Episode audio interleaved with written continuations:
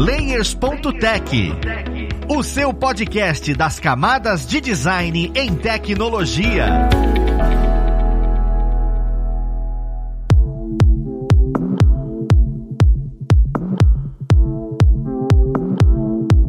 Olá, ouvintes! Eu sou o Luiz Lima, designer e instrutor na plataforma Lura, e vamos para mais um Layers.tech, o seu podcast das camadas de design na tecnologia. Hoje nós vamos conversar de novo sobre vídeo e vamos entender um pouquinho melhor sobre o tracking. A gente já comentou sobre isso uma vez ou outra, mas a gente nunca abordou tanto sobre ele. E claro, vamos conhecer quem vai ajudar a gente nesse papo. Eu estou aqui hoje mais uma vez com o senhor Anderson Gaveta, né? Ele, o dono e coordena a Gaveta Filmes. Seja bem-vindo, Gaveta. Olá, pessoas! Mais uma vez eu vou encher o saco e eu vim aqui para fazer aquela minha bagunça habitual, dessa vez traqueada. E nós também temos o Leonardo Guerra. Ele é coordenador de produção de vídeo lá na Lura e ele trabalha aí com o material que os professores desenvolvem, então ele tem bastante conhecimento na área. Seja bem-vindo, Léo. E aí, Luiz, e aí, Gaveta. Muito prazer estar aqui no podcast, acompanhando o que vocês estão falando, né? Gaveta, eu queria começar, cara, perguntando o seguinte, né? A gente já conversou sobre algumas coisinhas de vídeo e a gente, no meio uhum. dessa conversa, acabou falando sobre tracking. Só que eu Isso. queria entender, de fato, qual é a importância do tracking para conseguir chegar naquele ponto que você falou, o tá lá. Porque eu sei que ele é importante para isso, mas eu queria que você explicasse como é que o tracking influencia pra gente deixar o elemento dentro do vídeo, né? Pra ele não ficar tão estranho. Olha, ele tá dentro de quase todos os efeitos. Ele é o feijão com arroz dos efeitos que a gente costuma fazer, pelo menos aqui na Gaveta Filmes, né? Quando a gente vai mexer com After Effects e tal. Para quem não sabe, explicando de maneira estúpida, o tracking nada mais é que você capturar um movimento de algum elemento numa imagem. Existe alguma coisa em movimento você vai pegar esse movimento desse elemento para poder botar alguma coisa em cima. As pessoas já estão vendo isso daí porque todo mundo tá mexendo com filtro de, de Instagram, Snapchat, esse tipo de coisa, né? Você bota lá um, um filtrinho e fica, sei lá, um chapeuzinho na tua cabeça, para todos os lados. Isso daí é um tracking, ele tá fazendo um tracking na tua cabeça. Ele tá pegando a posição da sua cabeça e inserindo um chapéu. Só que a gente acaba usando isso daí não só para colocar algum elemento em cena, como são os filtros, mas para tudo. Se você vai fazer às vezes uma correção de cor, dependendo, tem um elemento em cena que você precisa tratar a cor dele. Você vai ter que fazer um tracking dele, ou seja, você vai ter que pegar ali o movimento dele, a posição dele na tela, para poder fazer o tratamento de cor acompanhar aquilo. Entre um milhão de coisas, né? Hoje, uma coisa que é muito comum em cinema, especialmente se você fizer filme de época, é o pessoal fazer a, a limpeza digital, né? Eu não lembro agora como é que é o nome. O pessoal apaga poste, se passar avião, tira fios. Então, eles vão alterando os cenários e tem muito tracking nisso daí. A ideia de remover elemento, eles também acabam utilizando o tracking para remoção de elemento. Isso é bem surpreendente para mim, na verdade. Tiram. Eu vi recentemente no filme do Coringa, o diretor, não sei se foi em Nova York, ele filmou na, uma cidade americana, tinha que parecer uma cidade dos anos 80, ele já deu uma maquiada ali, mas ele depois alterou mais digitalmente, inclusive nas cenas em movimento, quando o Coringa tá correndo, ele tampou, ele falava que ele queria que a cidade tivesse uma sensação opressora. Não era para você ver o céu. Então, em todos os momentos que o Coringa aparecia correndo e aparecia o céu, ele digitalmente inseriram mais prédios para cobrir a visão. E ele fez isso primeiramente com tracking. Cara, isso realmente muda completamente minha visão dos filmes agora. Uma característica bem comum do tracking, assim, uma coisa que a gente nem considera é todas as vezes que aqueles caras estão pendurados por um cabo, você precisa fazer ah, alguma sim. coisa para tirar o cabo, né? O cabo não pode ficar lá. E uhum. pra remover, remover, digitalmente é o tracking que faz, né? E a maneira como o tracking trabalha, ele meio que foi criado para isso, né? Tipo, a maneira como ele foi incorporado no cinema nos anos 80 foi inicialmente para isso, para tirar cabo de gente que tá sendo segurada para flutuar. Caraca. Isso é genial. É sempre com lutinha, né, gente? Não adianta. A gente entra no cinema, é sempre isso. Eu comecei a, a fazer efeito porque eu queria soltar raio da mão, olha aí. Pronto. pessoal eu não, eu não sabia fazer o tracking para apagar o cabo, eu pulava de um lugar alto e botava o vídeo reverso. Pronto, é isso. é muito bom. A gente tá falando de cinema, né? E eu acho interessante pensar que cada vez mais as pessoas comuns, que não têm o budget do cinema, querem desenvolver e produzir material relacionado a vídeo. E como é que uhum. eu consigo produzir então isso dentro de casa? Porque eu, se eu vejo um making off, né? Eu que sou aspirante, gosto de ver sobre esse tipo de coisa. O pessoal tem roupa e tem aqueles quadradozinhos que parece um negocinho de xadrez. É aquilo dali eu não tenho uhum. na minha casa. Como é que eu consigo gerar esse tipo de conteúdo na minha casa para eu conseguir trabalhar com tracking no computador que eu tenho ou no celular? Não sei como é que eu vou trabalhar com isso. Bom, o tracking, na verdade, tem duas maneiras de você fazer tracking, né? E tem uma maneira mais profissional, que é a maneira de tracking kinético, é, tipo, é o tracking que você tem imãs ou algum tipo de material mecânico, algum tipo de material físico que está conectado na roupa da pessoa que está se movimentando para você gerar um esqueleto 3D do cara. Esse é o tipo mais utilizado no cinema, né? O Avatar Mas... todo foi assim, né? É, exato. É, mas tem outra maneira. A maneira é análise da imagem em pós-produção. E aí você analisa uma imagem 2D, né? Um vídeo, seja lá o que for, e tenta encontrar pontos de contraste para utilizar eles como referência. Então, essas coisas que você vê nos filmes, os pontinhos pretos, os xizinhos e tudo mais, que normalmente até tem nos chroma keys, né? Os xizinhos no fundo. Isso tudo é utilizado como ponto onde existe um contraste de cor e de luminância, que faz com que a nossa biblioteca de imagem, o nosso algoritmo, né? Consiga ler aquele contraste e manter a câmera, não é bem a câmera, né, mas manter uma anotação, um keyframe, um ponto de para onde aquilo tá se mexendo. Então você meio que cria um histórico dentro dos frames de onde estava aquele ponto de contraste e para onde ele foi. E isso é uma análise bem simples assim. Era uma análise mais complexa de ser feita antigamente por falta de tecnologia, mas se tornou uma análise mais simples a ponto de que a gente tem, né, o Snapchat, como o Gaveto falou, o Instagram, né, os filtros aí, que tem uma biblioteca que encontra os pontos de contraste mais mais comuns no rosto humano e ele consegue, a partir dessa inteligência aí já criada, fazer esse tracking e fazer com que o chapeuzinho fique na sua cabeça, imóvel, parecendo que você realmente está utilizando ele. O primeiro tracking que o Léo citou, o Luiz perguntou se dá para fazer em casa. Eu não correria atrás dessa primeira opção, tá? Eu acho que não seria muito bom. já da segunda da pós, que é o que eu faço o tempo inteiro aqui na Gaveta Filmes e tal, é, eu acho bem mais tranquila de ser feita. E realmente, você não precisa ter uma roupa específica para fazer tracking, um cenário, você tem, que botar xizinho no cenário. É, como o Léo falou, você tem que ter um ponto de contraste. Às vezes, quando eu tô filmando aqui, eu, sei lá, vou fazer uma cena aqui na Gaveta Filmes, e eu vou passar aqui no corredor. Eu de olhar, eu já sei, olha, já sei, sei lá, tem uma porta branca ali com um ponto preto bem nítido no meio dela. Ótimo. Aquele ponto não se mexe, mexe, aquilo ali vai ser um ponto de tracking. Ótimo. Entendeu? Ou alguma quina, alguma coisa assim. Agora, quando eu tô num cenário que eu sei que não tem nada que tenha contraste, sabe? Eu tô no meio de uma areia, não sei, eu, eu, vou pensar em alguma outra coisa. Ou o próprio fundo de chroma aqui, né? Que é só um verde infinito. Então não tem onde o, o programa se basear, entendeu? E aí sim você bota um xizinho, pega uma fita isolante, faz um xizinho, faz um pontinho, alguma coisinha assim. E aí você filma isso e quando você colocar no programa de edição, ele vai pegar esse, a posição desse ponto e vai calcular. E ainda assim, tem o tracking básico, vamos dizer assim, que é no mundo 2D, que ele só pega a posição de um ponto na tela para cima e pro lado, sabe? Tipo eixo X e eixo Y. E você tem um tracking, hoje em dia, né, nos programas para After Effects, ele, um tracking 3D mais avançado, que ele recria o movimento da câmera. Então, se você andou pela sala com o seu celular e apontou o celular para cima, para baixo, para um lado, para o outro, ele vai pegando todos os pontos que ele consegue daquela imagem e ele recria o movimento de câmera que você fez. É bem fantasmagórico, mas é bem legal.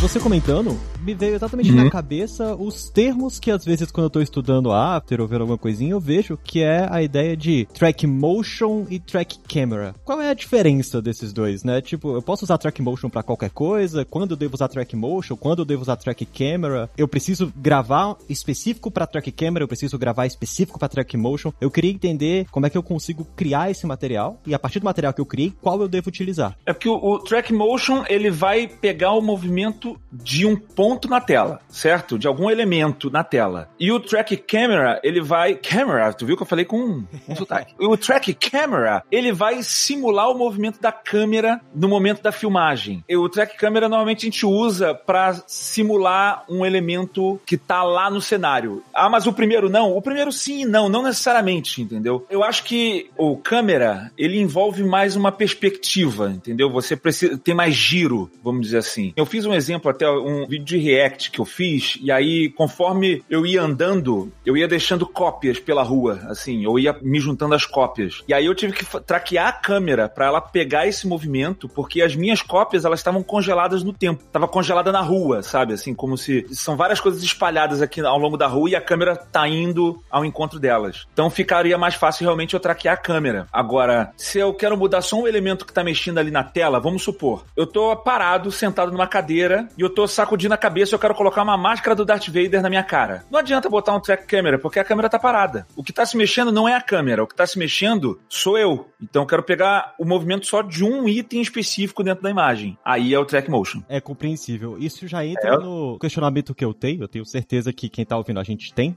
e te acompanha, Gaveta, que é o seu personagem, o seu antenor. Aquilo dali, cara, quem não te conhece acha que você é exatamente um senhor de, sei lá, seus 75 anos de idade, porque fica acompanhando uhum. de uma maneira magnífica. Você precisa colocar algum ponto? Como é que você constrói? Como é que você pensa em construir? Como é que você então, filma isso? Inclusive vai sair uma nova versão agora com mais um coroa.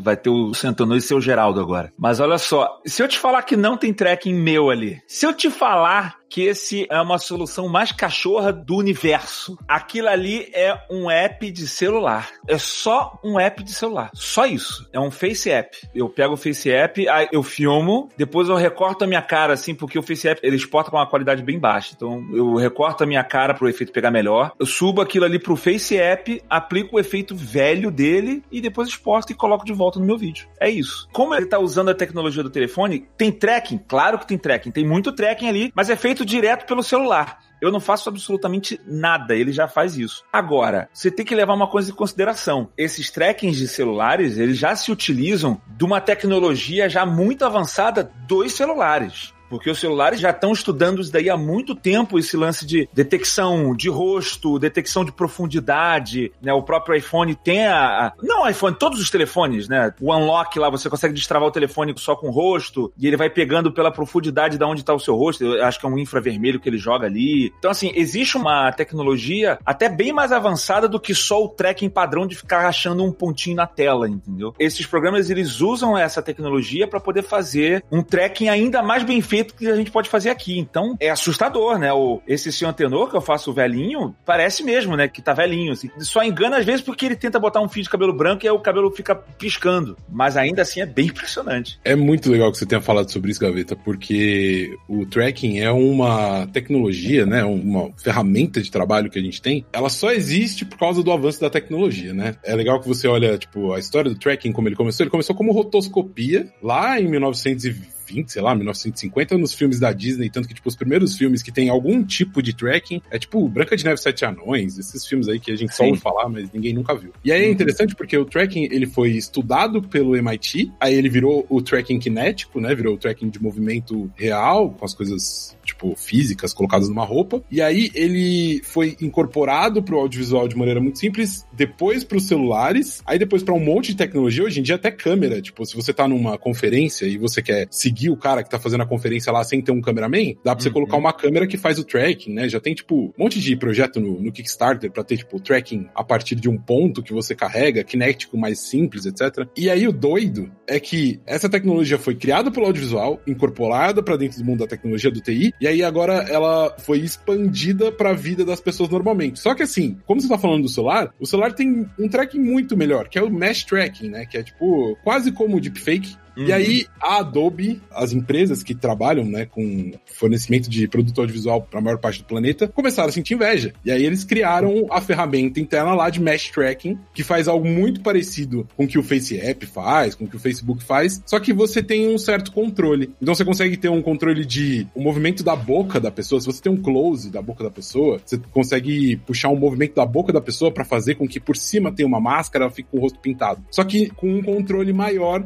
do que o controle controle que a gente tem dentro desses Face Apps e tal. Ainda exige um poder de processamento absolutamente ridículo e tá em beta na Adobe, né? Então não é ainda uma coisa super estabelecida, mas você vê que, tipo, a tecnologia do tracking, ela fica indo e voltando, né? Ela sai do audiovisual, ela volta pro audiovisual, ela sai do audiovisual, é. e no final agora a gente tá, tipo, muito mais evoluído nessa tecnologia por uma razão muito simples, que é o reconhecimento facial se tornou algo fundamental para muito mais do que só audiovisual, né? Tipo, tem muitas outras áreas de conhecimento e muitos outros tipos de empresa que se interessam em ter esse tipo de tecnologia tecnologia incorporado, como por exemplo, sei lá, o Kinect. Kinect é isso, sabe, cara? E a tecnologia do Kinect é incrível, porque ele faz um monte de coisa. Além de fazer um tracking imagético, né, de, tipo, pegar os contrastes, ele ainda faz um tracking de calor corporal, de profundidade, faz uma mescla da maneira como a gente faz demonstração de calor corporal, ele usa para fazer essa profundidade de uma maneira mais legal. O legal é que tudo isso está sendo incorporado para que a tecnologia do tracking fique cada vez mais incrível e daqui a pouco a gente nem vai conseguir mais reconhecer o que é tracking e o que não é. Eu concordo e eu ia adicionar uma coisa, não, duas coisas. A primeira é, como assim você não viu Branca de Neve?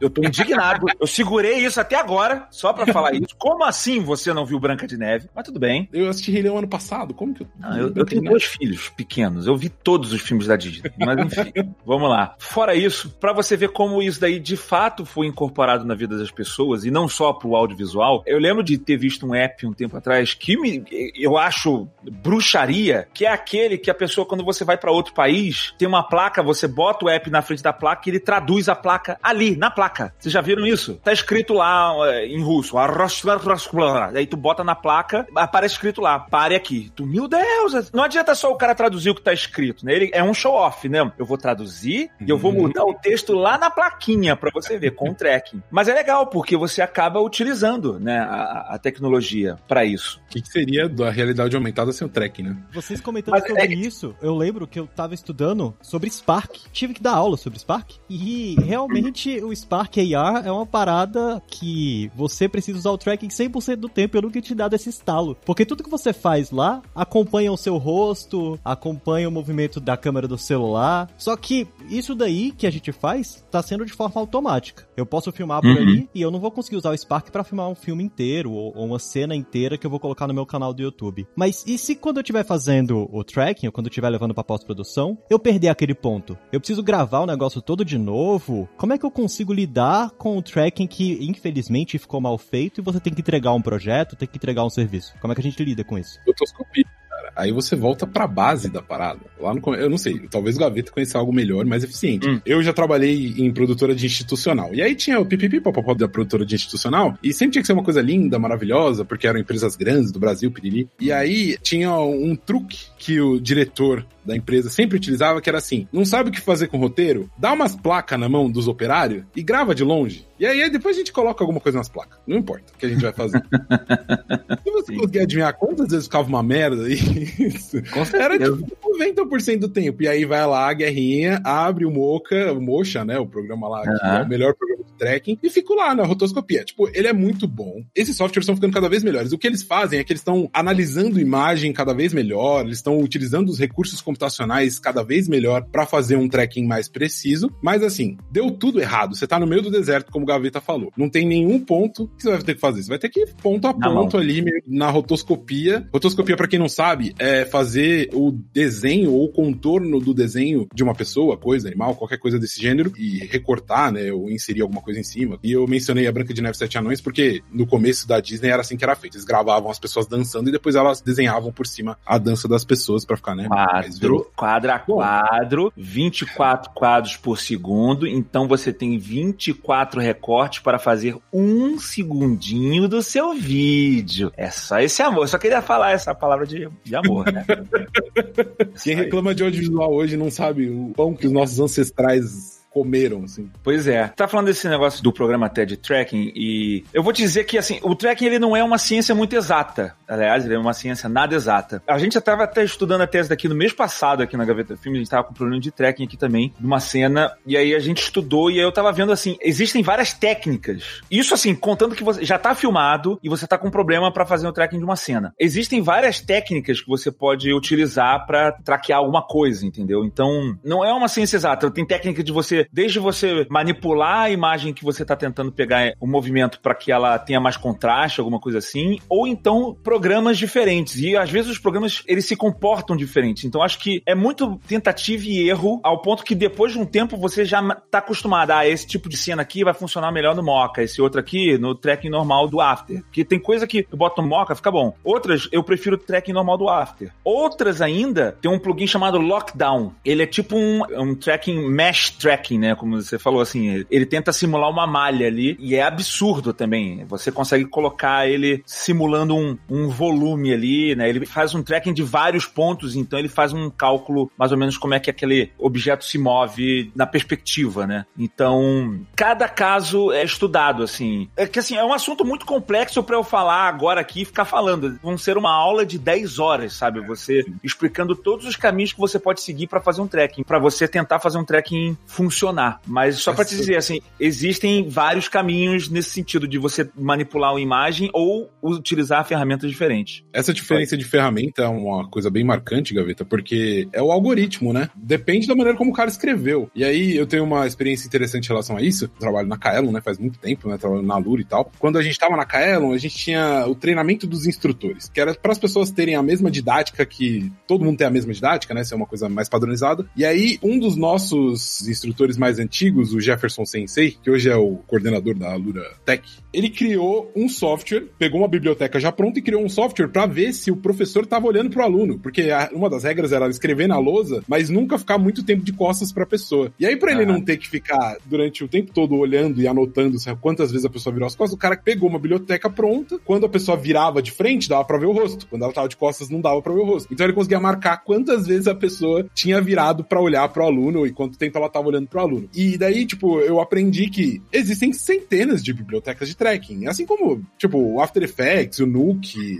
os softwares que a gente usa, são só um conglomerado de algoritmos e bibliotecas que já existem de outros jeitos, mostrados de um jeito, né, pro usuário que não é programador e que não vai criar uma aplicação só para fazer um tracking. Isso. Então, assim, essa coisa de usar ferramentas diferentes, sem dúvida, vai te trazer um milhão de resultados diferentes. E eu acho que é legal até mencionar o Nuke da Foundry, que é um é. software que faz um tracking animal, assim. Eu é. sei que muito do cinema utiliza ele também. É bem caro, mas é muito bom. O Nuke é o que a gente utilizava quando eu trabalhava na Fly. O pessoal usava muito lá. Mas eu acabei não mexendo e eu acabo usando o do After porque eu já tô no pacote Adobe aqui. Para colocar outro programa ia ser complicado. Então, mas a gente usou muito o Nuke lá e ele realmente é agressivo e realmente é muito utilizado no cinema. Eu tenho uma amiga que trabalhou no filme Interstellar do Christopher Nolan. Olha aí. Uh, nossa, eu tenho cinco amigos que vão pedir para você apresentar essa amiga amigas. É isso aí. Pô, é sensacional. E aí ela usou Nuke mesmo.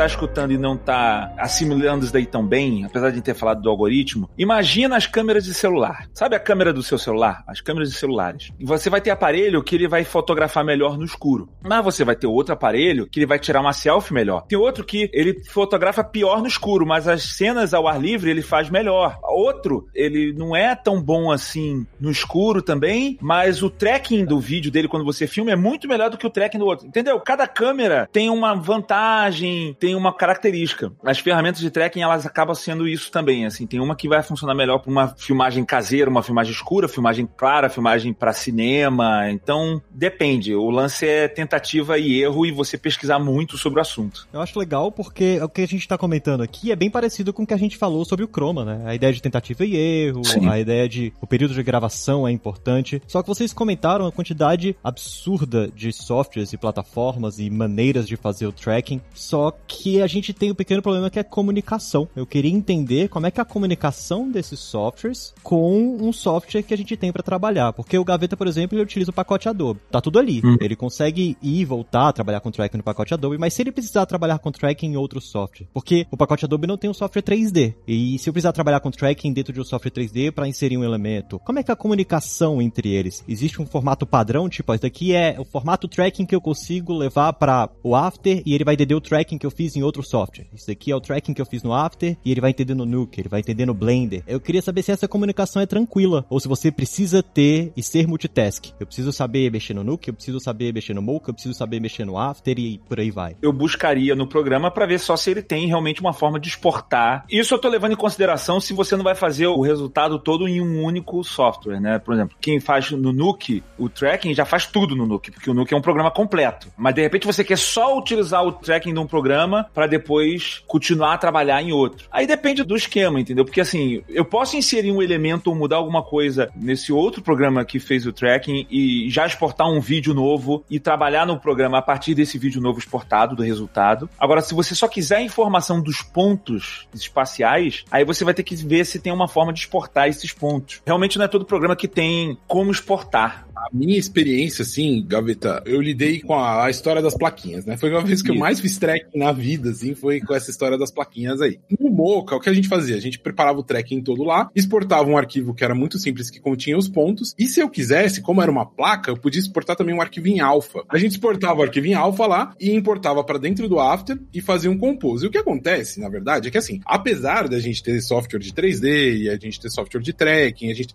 é muito, muito, muito habitual, é padrão de de mercado até que a gente tenha um software que faça a composição dessa cena inteira. Isso. E esse software conversa diretamente com os softwares de tracking. Esse cara que precisa conversar consegue. E a gente pensa que tracking, por ser uma tecnologia muito bacana e, tipo, faz uma centena de coisas, né? A gente pode fazer infinito com ela, é algo muito complexo. Mas não, na verdade, o arquivo que o tracking exporta é só a posição dos pontos. Então, muitas Isso. vezes é um arquivo só de, sei lá, 300 kbytes que tem as informações do posicionamento que você vai linkar junto do arquivo lá dentro. Então, tipo, você usa muita referência, né? Quando a gente tá trabalhando com vídeo, principalmente vídeo pesado, tudo é em referência. Então, o meu software muito dificilmente vai cuspir o vídeo pronto, a não ser que eu esteja preparado para renderizar ele pro final para subir. Então, eu crio a referência no software A, que seria o Mocha, por exemplo, de tracking, jogo para dentro do software B, que é o After Effects, do mesmo jeito que eu pego o meu arquivo cortado e editado dentro do Premiere e jogo para dentro do After para fazer o compose dos meus efeitos especiais. Então, então, no final, independente de como você for fazer o tracking, você muito provavelmente vai utilizar um software de composição para gerar esse arquivo final e para depois importar para o Premiere e tal, para conseguir exportar com qualidade também. Tem toda uma hum. questão de tipo de arquivo, etc. Então, é relativamente simples. Eu recomendo que qualquer pessoa que quiser começar a trabalhar com tracking, entender um pouco melhor, comece pelo After. A ferramenta básica de tracking do After já vai te dar tipo uma base muito bacana para você entender tudo isso que eu tô falando. E depois, eu acho que a segunda ferramenta legal de testar é o Mocha é até legal testar, porque tem um plugin gratuito do Mocha pro After, né? Que você consegue colocar lá e utilizar, assim como tem o Cinema 4D para dentro do After. Então, imaginando o cenário que o Luiz falou, vamos lá, eu tenho que fazer uma animação aqui que eu tenho um cubo saindo do chão do meu quarto e eu quero que esse cubo seja em 3D, sei lá, bonitinho. O que eu vou fazer? Eu vou criar o cubo no 3D,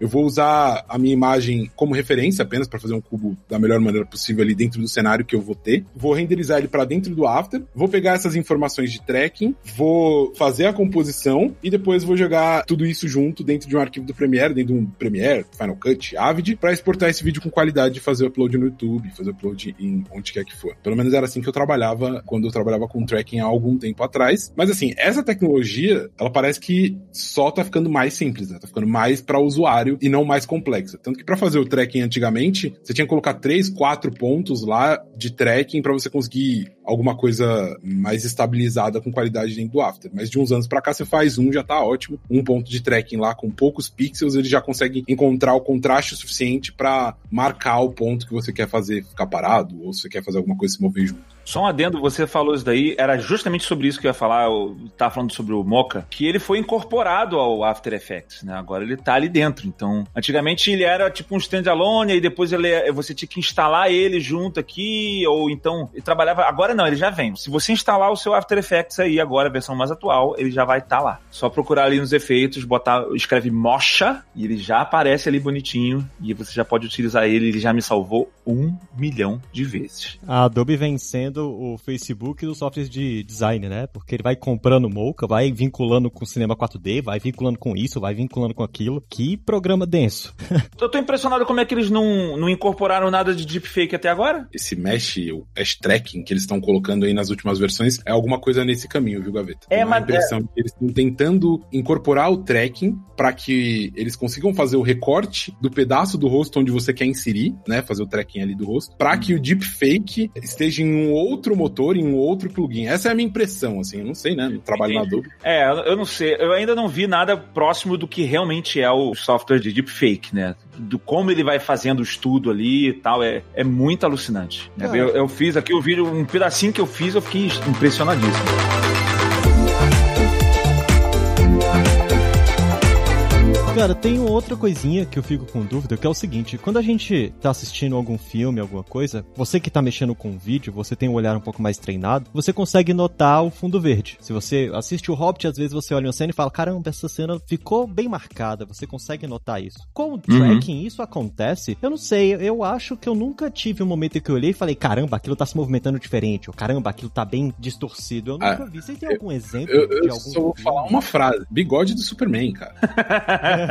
e não é nenhuma questão de que o tracking ficou mal feito, porque assim, às vezes o tracking fica excepcional, o movimento tá copiando exatamente, mas aquele elemento é um elemento estranho, ele não faz é. parte daquela cena. E para você incorporar um elemento para dentro de uma cena, você tem que ter uma paciência de Jó, né? Você tem que refinar, você tem que ficar ali escovando o pixel para que ele fique o mais próximo possível da imagem original. Olha o que você faz. Você distorce a imagem original para ficar mais próxima do elemento que você quer inserir, você distorce o elemento que você quer inserir para ele ficar mais próximo da imagem original, coloca a sujeira, muda a iluminação, muda a cor, faz escambau. O Gaveta manja, vocês que curtem o canal do Gaveta, vocês veem fazendo direto isso aí. Só que muitas vezes não dá certo. O bigode do Superman é um exemplo excelente disso, cara. Tipo, o tracking ficou bem feito. O lábio dele não sai saltando pela tela, mas ficou horrível. Não tem graça nenhuma, assim. Tipo, você olha e, e dá um desgosto. Até porque foi um filme de 350 milhões de dólares, né? Se fosse um filme caseiro aí que estivesse fazendo em casa, tudo bem. Agora, com esse orçamento, eu acho meio injusto. Mas assim, o mais impressionante é que a maior parte do tempo, o tracking ele é visto como uma ferramenta muito grandiosa. Então, ah, vou substituir todo um rosto de uma pessoa. E as pessoas que melhor incorporaram o tracking dentro do fluxo de trabalho deles foram pessoas que fizeram isso de maneira completamente desapercebida. Eu tenho dois exemplos, eu trouxe três exemplos que eu gosto muito e eu queria falar deles. Sei que a gente fala de exemplo ruim, mas é bom falar de exemplo bom para encher os olhos. Um dos melhores trackings que tem no cinema, já é antigo e foi um dos primeiros filmes a serem gravados 100% digital, é o filme do Alfonso Cuarón, que é o Children of Men, Os Filhos da Esperança.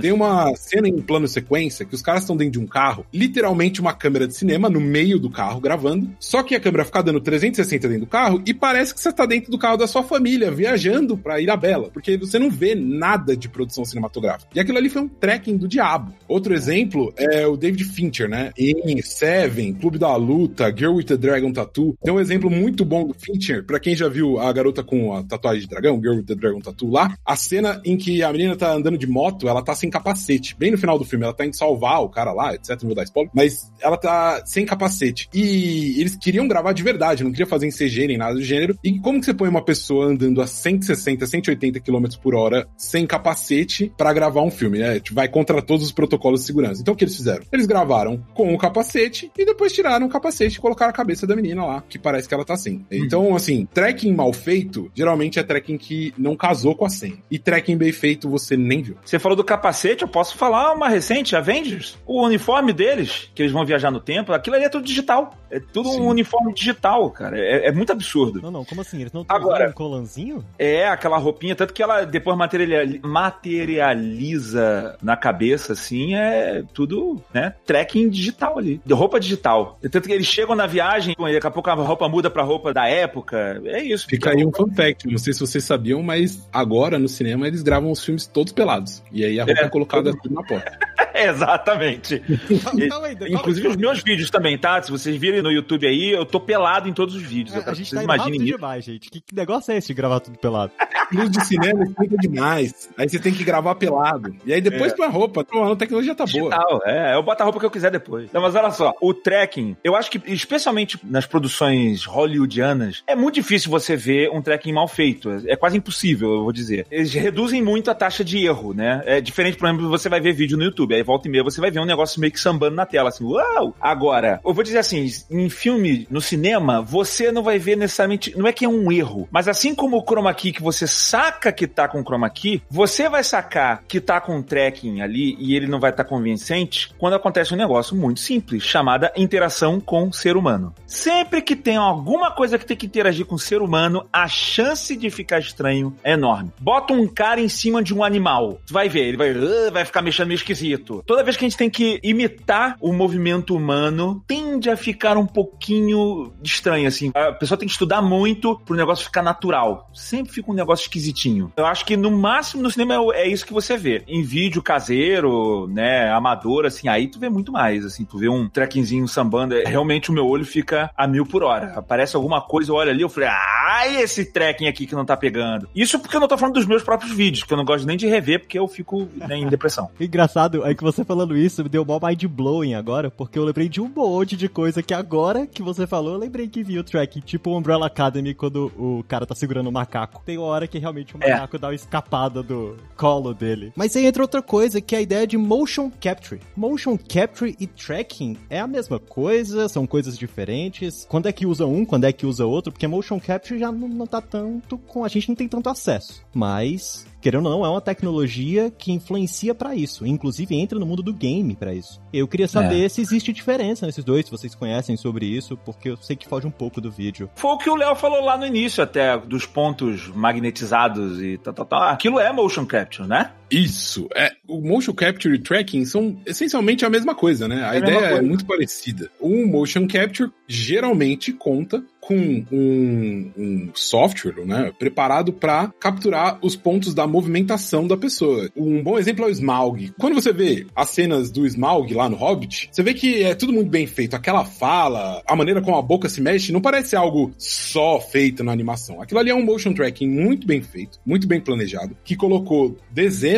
de pontinhos no rosto do ator. Então colocou literalmente vários chipzinhos, vários pontinhos ali para pegar malha. essa malha de movimentação que rola no rosto do ator. Isso é convertido para um arquivo 3D. Então isso não é como a gente vê em um vídeo gravado, que é só gravado em 2D ali, depois é passado. Isso é feito um, para um arquivo 3D e depois isso é trabalhado dentro da animação para criar o personagem a partir da movimentação do rosto do ator. É. Então é um pouquinho diferente de motion tracking porque ele exige de você planejamento e um custo muito maior. Então é muito difícil fazer motion tracking em casa, assim, é... dá para fazer, mas não é motion tracking de verdade. Normalmente os equipamentos custam entre 8 e 12 mil dólares para você começar a trabalhar com motion tracking. Então, para você fazer alguma coisa bem básica, você gastaria essa grana aí, assim. Ah, vou comprar uns três logo. É, é bom que já, né? vou comprar uns três logo. Tá barato. Tracking. E o motion tracking, ele é utilizado hoje, como a gente tava falando, muito para VR, né? Muito para jogos interativos. E aí, quando você vai num. Eu não sei o nome, mas aqui em São Paulo tem alguns lugares que o pessoal já oferece isso como se fosse uma lan house, né? Antigamente tinha lan house, hoje em dia tem o, VR house. Que você coloca uma roupa que tem vários pontos e a partir disso você começa a andar e se mover, e desviar e interagir com o que tá rolando. Por quê? Porque você tem um esqueleto 3D da pessoa baseado naquela roupa que ela vestiu. Onde meu ombro vai, a bolinha vai, e por isso o meu personagem foi com o ombro no mesmo lugar. É, essa é a diferença principal entre motion tracking. É muito custoso, então assim, por isso que tem que ter uma estrutura como uma VR house, ou você tem que ter uma estrutura de cinema mesmo, porque é muito custoso. Exige um planejamento muito grande e você tem que ver se o seu budget permite, né? Acima de tudo. Por isso que exige uma produção, né? Exige aí do time de produção muito carinho para fazer isso de uma maneira que funcione bacana. Na verdade, o tracking, ele é só um pedacinho do que seria o motion capture, né? O motion capture é um zilhão de pontinhos sendo traqueados e sendo jogados como informação pro seu computador. É um exemplo para deixar bem prático assim. Não sei se vocês já viram como foi produzido Mortal Kombat Kombat 3, 2, sei lá. Primeiros Mortal Kombat lá, os mais legais. Era um tracking. Eles pegavam o movimento da galera ali se movendo pelo tracking, depois pegava e criava digitalmente os bonequinhos ali a partir da dança e dos socos que as pessoas davam. Por exemplo, eu sei que o Death Stranding, né, o Uber de bebê lá, teve uma uhum. parada mais de motion capture para pegar a maneira como o ator caminhava, a maneira como ele se movimentava. O GTA fez algumas coisas do gênero também, de fazer com que os personagens tivessem movimentação mais próxima possível dos atores que foram utilizados como base base para fazer eles. Então, assim, o motion capture vai, tipo, além, funciona para um milhão de coisas. Cara, eu acho ótimo, inclusive, perceber que o tracking passa da ideia de só edição e pós-produção de vídeo e entra na área de tecnologia, entra na área de game, entra em áreas que eu realmente não esperava que fosse.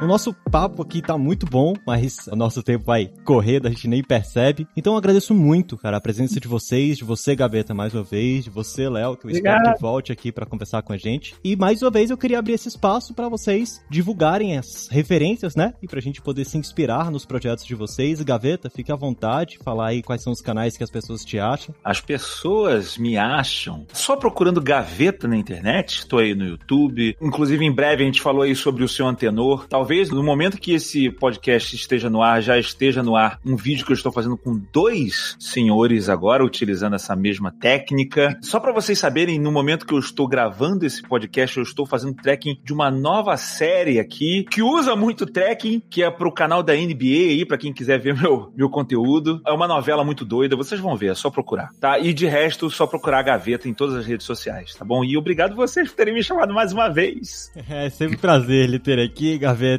E é engraçado porque o seu tenor, você fala, é realmente igualzinho o velho. É difícil de acreditar que aquele dali é você. Mas não sou eu, seu tenor. Vê, seu tenor, você pode vir aqui agora falar com as pessoas? Não vou, não. É, tá difícil aqui, ô Gaveta. Tá vendo? Ele tá longe lá, ele não vai poder. Fala depois. Tá, depois ele vem. Um abraço pro seu tenor.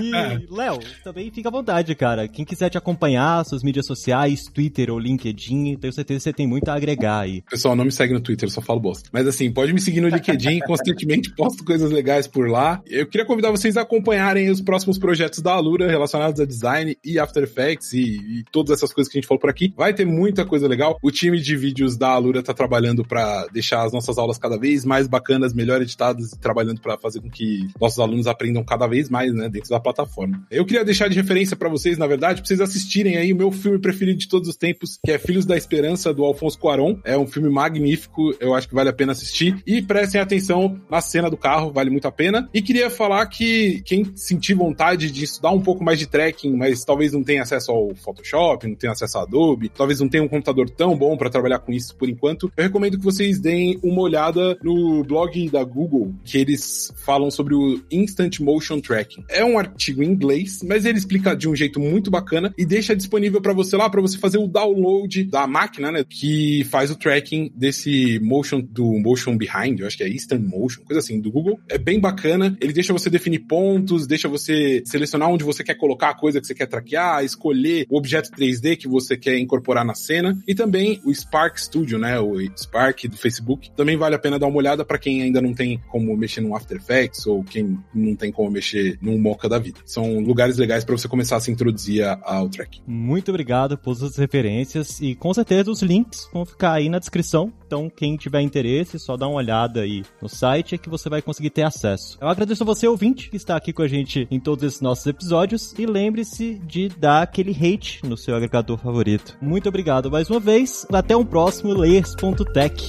Um abraço. Fui!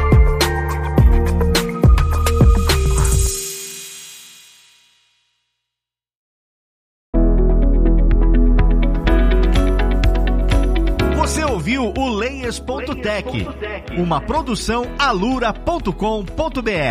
Edição Radiofobia Podcast e Multimídia.